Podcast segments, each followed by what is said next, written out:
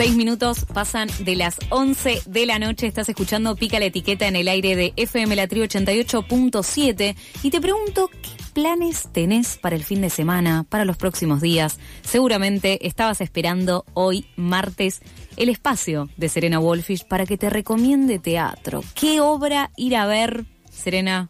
Acá al lado mío, buenas noches, ¿cómo estás? Buenas noches, Sabrina Muñoz, ¿cómo estás? Muy bien, ¿estuviste de viaje? Estuve de viaje, me hice una escapada fugaz, fugacísima a Río Negro un fin de semana. ¿A quién se le ocurre? Solo a mí. Estás, estás bronceada. ¿Vos decís? Para mí que sí, te veo un tono. Comí tarta al sol, del frío, pero al sol. Hermoso. El frío, digo, broncea igual, aunque haga frío. Por eso. Al sol, perdón, al sol broncea, no al frío, pero... También. Y bueno, y te felicito Em, porque, bueno, eh, vas a formar parte de una obra de teatro. Ay, muchas gracias. Sí, justo Sí, hoy ¿se podía la- decir? Se podía decir, sí, total.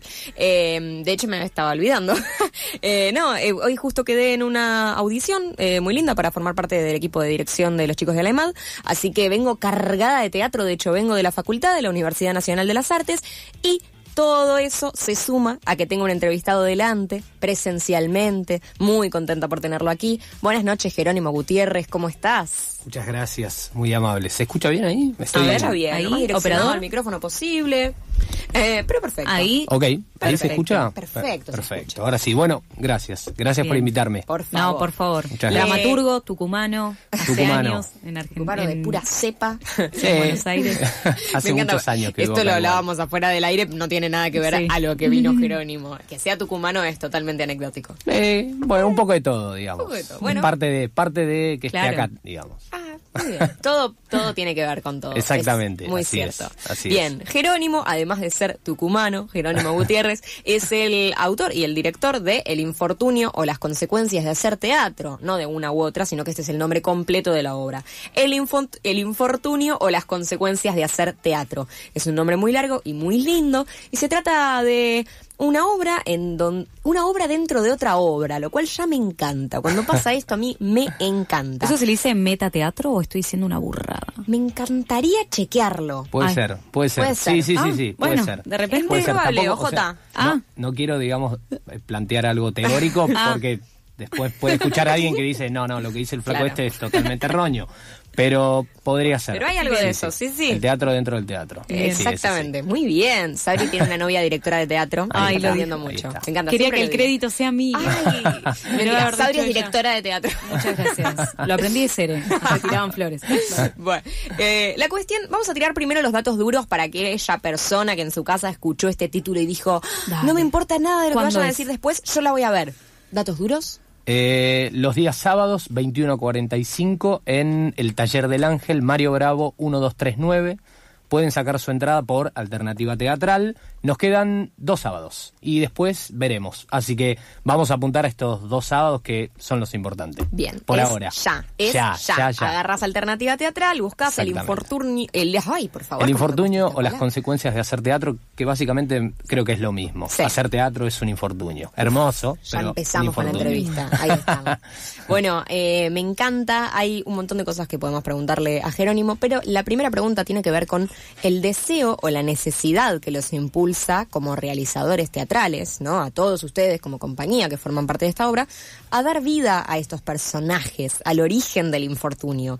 ¿Por qué Shakespeare y no otro? El, infortunio eh, se crea un poco en, pandemia, digamos, en, la búsqueda de canalizar este querer hacer algo artístico y no tener la posibilidad de salir de casa, decir, bueno, ¿qué carajo hacemos, no?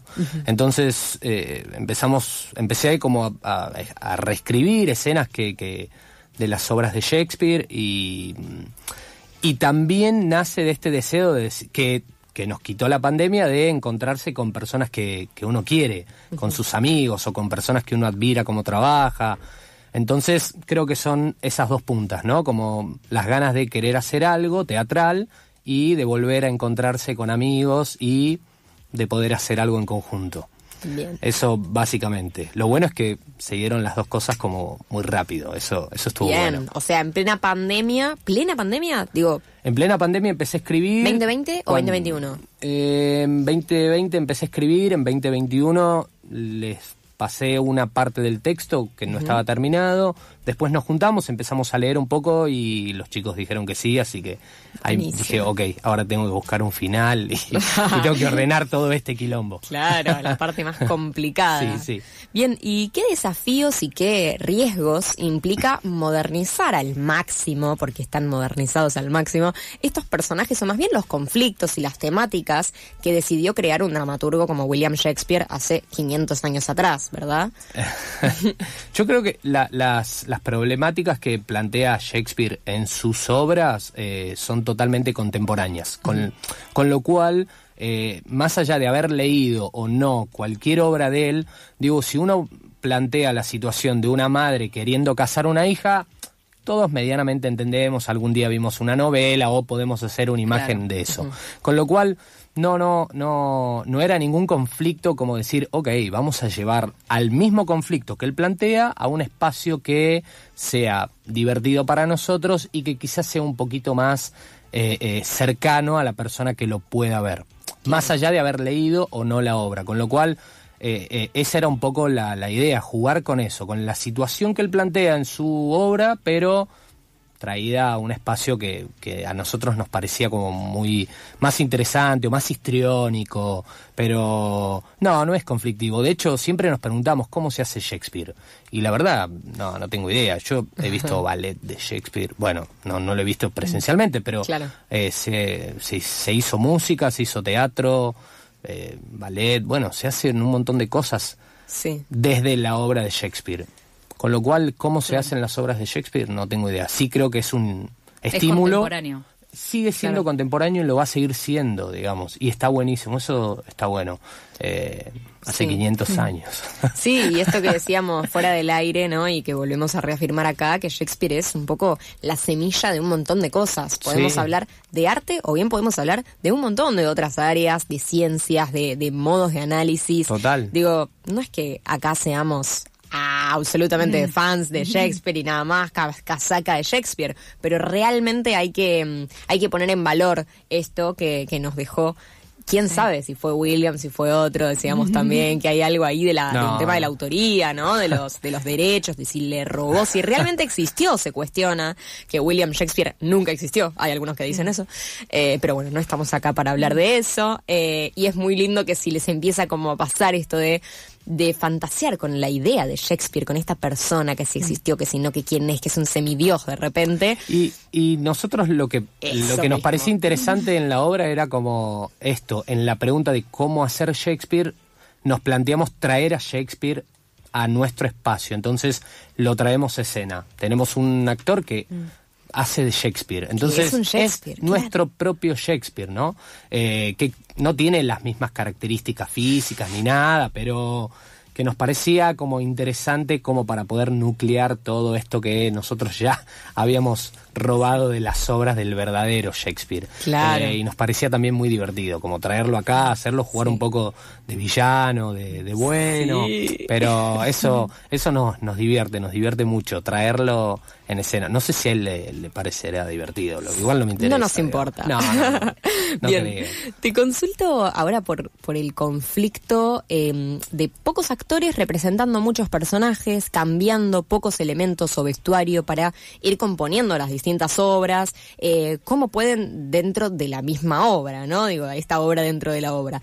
Eh, ¿Crees que esto habla de ustedes como artistas? De repente deciden abordarlo como una parodia del concepto de teatro pobre y exponer con humor, ¿no? Porque el humor, por supuesto, atraviesa todo esto, las realidades que los atraviesan a ustedes mismos como actores. Hay- Hay, hay algo, digamos, que es como el, el- el hilo conductor de... Perdón, Mm. Estoy saliendo de una gripe. No, por Te favor. perdonamos, los oyentes Eh, también. Hay un hilo conductor que tiene la obra que es actores que viven en ese teatro eternamente representando obras de William Shakespeare. Lo que creemos es que lo que uno hace eternamente como un deseo, pero si es constante, seguramente se vuelva un calvario, se vuelva la monotonía, aburre, no importa qué es lo que hagas. Claro. Al margen de que te guste, ¿no? Digo, no importa qué.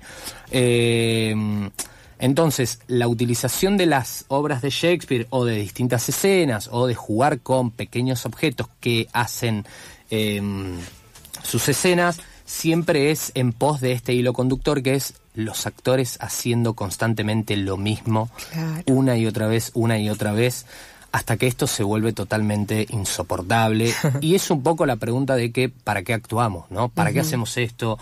¿Por qué un año tras otro nos volvemos a juntar? Digo, quizás ah, eh, nos volvemos a juntar nosotros tres y hacemos una obra en donde económicamente nos rinde, en donde perdemos tiempo de nuestra vida, Claro. en donde tenemos que trasladarnos, en donde Sí, dejamos sí. un montón de cosas de lado por hacer esto. Y sin embargo, cuando la pandemia nos lo quitó, lo primero que necesitábamos Eso, claro. era eso. Exacto. Entonces, es un poco una contradicción, pero al mismo tiempo decís, che, es lo único que sé hacer. Claramente, por Claro. lo menos hablo por mí, yo soy bastante inútil, no sé cambiar un foco. Eh, No, ¿y Sí, y ¿Cuántos es- años tiene el teatro?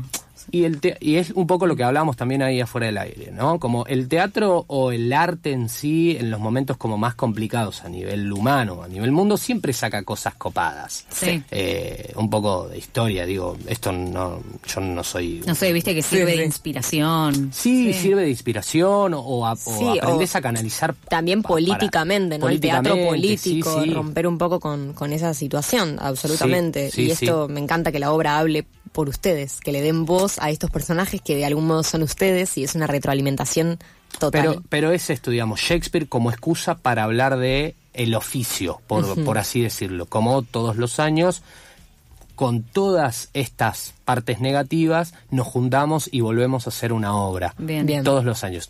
Con el placer de hacer una obra. Digo, yo amo lo que hago y no. Obvio, Y el año ya. que viene quiero hacer y seguir haciendo y, y- Sí. pues si no me aburro, no sé. Obvio, es amor, es pasión. Y sí, obvio. estamos acá Sí, para sí, eso. Total, total, totalmente, totalmente. Tengo una pregunta, pero seguí. Eh, y tendremos que cerrar. Sabria.